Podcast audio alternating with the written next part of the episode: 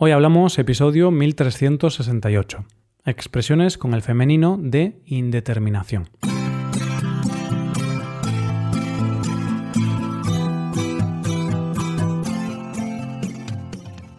Bienvenido a Hoy Hablamos, el podcast para aprender cada día. Ya lo sabes, publicamos nuestro podcast de lunes a viernes. Si quieres ver la transcripción, la hoja de trabajo de cada episodio con explicaciones y ejercicios y disfrutar de muchas otras ventajas, puedes visitar nuestra web hoyhablamos.com. Hazte suscriptor premium para acceder a todas esas ventajas. Hola de nuevo, querido oyente. ¿Listo para liarla? bueno, no sé si hoy vamos a liarla. Lo que sí sé es que vamos a aprender alguna cosa interesante.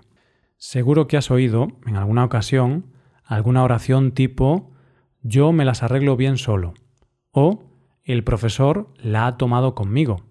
O como acabo de decir, vamos a liarla. Bien, aquí vamos a salir de dudas, vamos a ver de dónde vienen esos pronombres, los pronombres la o las, que acompañan estas frases. En estos casos, pronombres femeninos. Hoy hablamos de expresiones con el femenino de indeterminación.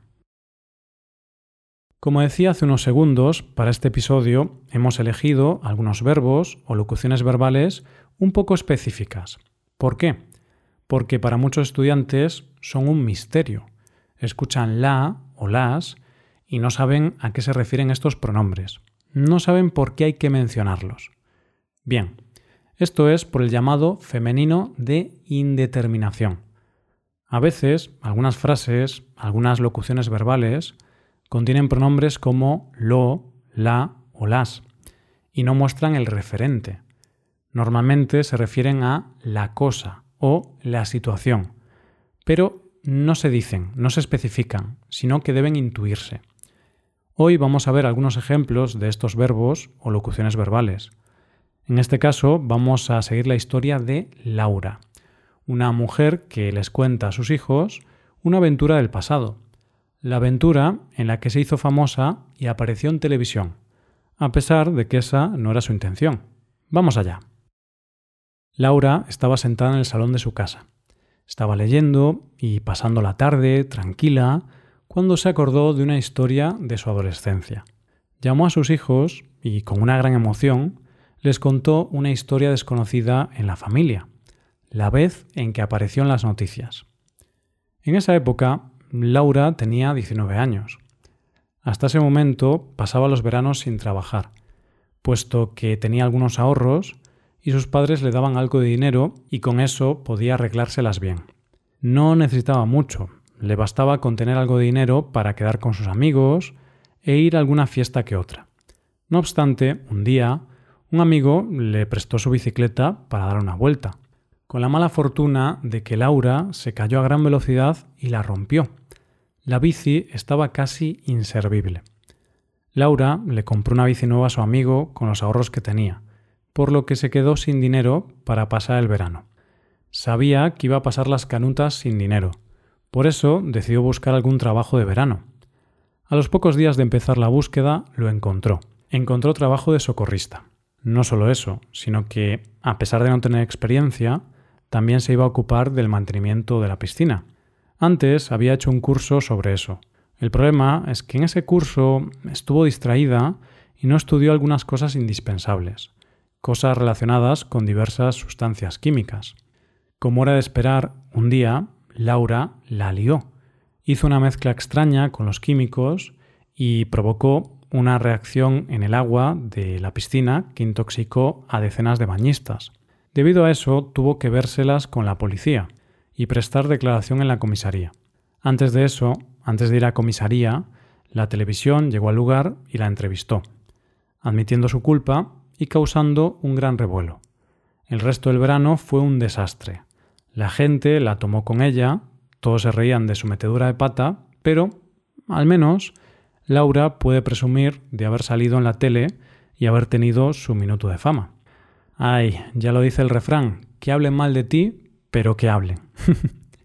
Vamos, que Laura tuvo su minuto de fama, algo que muchos buscan y pocos consiguen. Bien, pues después de oír esta historia podemos pasar a hablar de los verbos o locuciones verbales que hemos usado en esta historia. Han sido cinco, así que Vamos allá. La primera de todas es arreglárselas. La hemos oído aquí.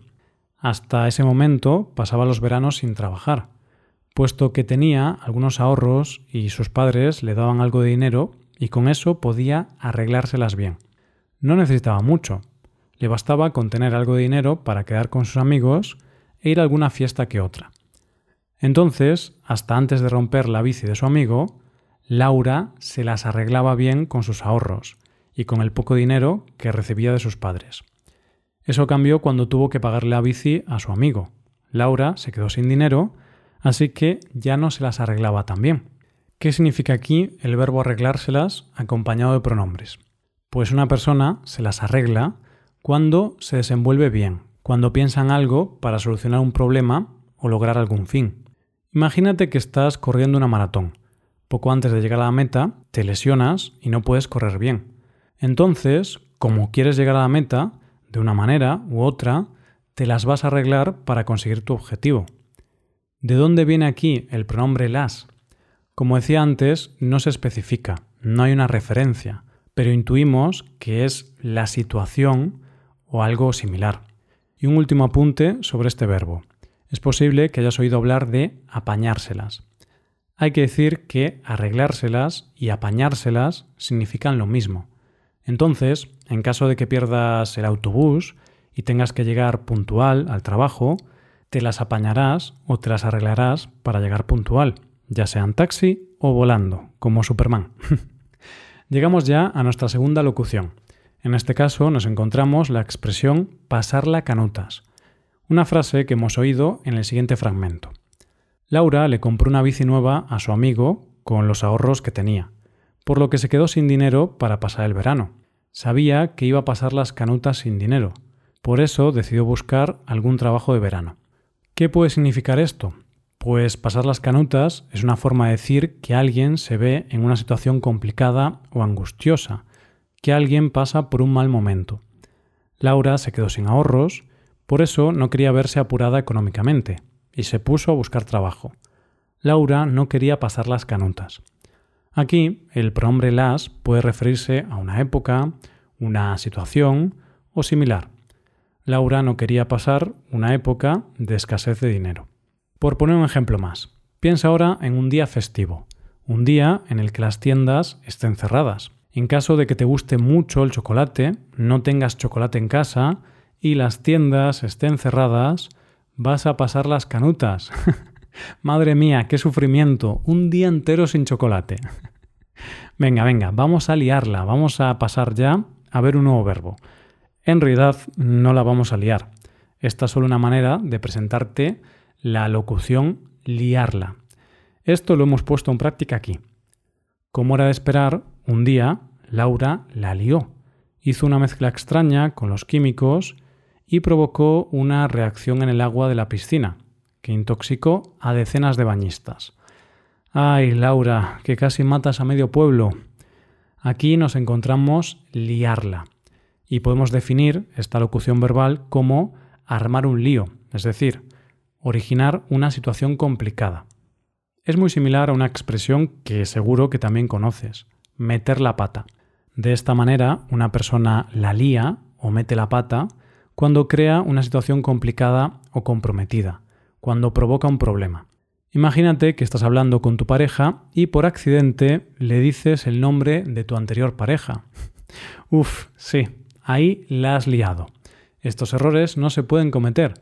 Si la lías de esta manera, vas a tener que compensar a tu pareja durante mucho tiempo. Vayamos ya a nuestra cuarta locución del día.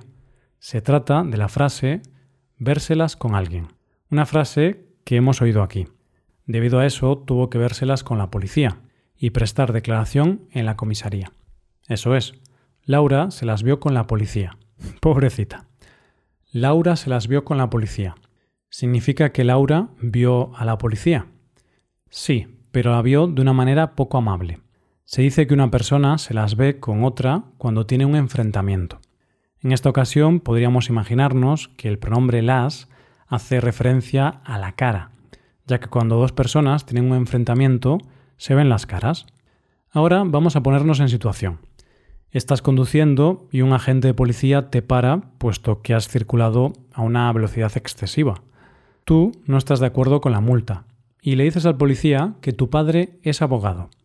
Es más, le dices al policía, mi padre es el mejor abogado del país, te las verás con él. es posible que el policía se arrepienta y te quite la multa, pero también es posible que el policía te arreste por amenazarlo. Este ejemplo es solo para que veas el uso de vérselas con alguien en contexto. Por supuesto, no te recomiendo que le digas a un policía algo como te las verás con mi padre. y por último, llegamos a la locución verbal tomarla con alguien, una locución que hemos oído aquí. El resto del verano fue un desastre. La gente la tomó con ella. Todos se reían de su metedura de pata. Es verdad que Laura se equivocó y la lió. Pues bien, además de liarla, tuvo que soportar las burlas de sus vecinos durante un tiempo. Y es que la locución tomarla con alguien significa convertir a alguien en objeto de burla, desprecio o aversión. Si una persona no te gusta, vas a tomarla con ella. Aquí, la quizás se refiera a manía o a la decisión de despreciar a alguien. Esta locución es muy típica en la escuela. Cuando un estudiante piensa que un profesor no le gusta, que un profesor le tiene manía, puede pensar que el profesor la ha tomado con él. Es decir, en caso de que este estudiante piense que el profesor la ha tomado con él, estará pensando que el profe no lo quiere, que no lo soporta y le ha cogido manía. Esto es lo que puedes pensar si, por ejemplo, estás en un restaurante y el camarero te ignora todo el tiempo y no acude a tu mesa. Si eso es así, podrás decir que el camarero la ha tomado contigo. Pero bueno, esto es una exageración. Lo más probable es que el camarero no te haya visto. No creo que el camarero la haya tomado contigo. Pero más aparte, ahora estamos llegando al final del episodio. Hemos visto estas cinco locuciones verbales. Ojalá que ahora las tengas más claras. Eso sí, podemos hacer un rápido recordatorio de las cinco. Han sido arreglárselas, pasar las canutas, liarla, vérselas con alguien y por último, tomarla con alguien. Con esto llegamos al final del episodio. Ahora, arréglatelas como puedas para aprenderte estas locuciones.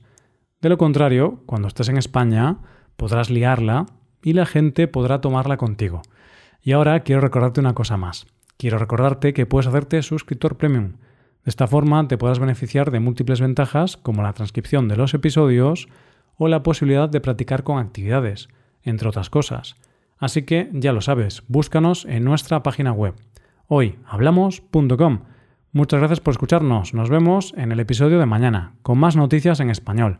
Paso un buen día. Hasta mañana.